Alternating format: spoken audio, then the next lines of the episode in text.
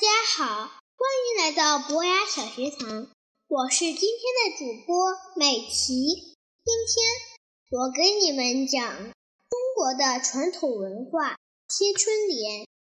中国的传统文化贴春联，春联起源于桃符，桃符周代悬挂在大门两旁的长方形桃木板，桃符长六寸，宽三寸，桃木板上书。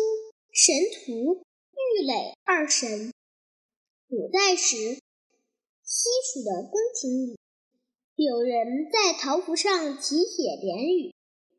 直到宋代，春联仍称桃符。王安石的诗中就有“千门万户重重日，总把新桃换旧符”。宋代，桃符由桃木板。改为纸张，叫春贴纸。明代桃符才改为春联。明太祖朱元璋不仅亲自微服出城观赏笑乐，还亲自题春联。他经过一户人家，见门上不曾贴春联。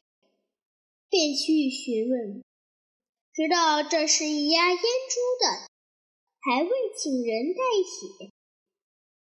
朱元璋就特地为那烟珠人写了“双手劈开生死路，一刀割断是非根”的春联，联意贴切幽默。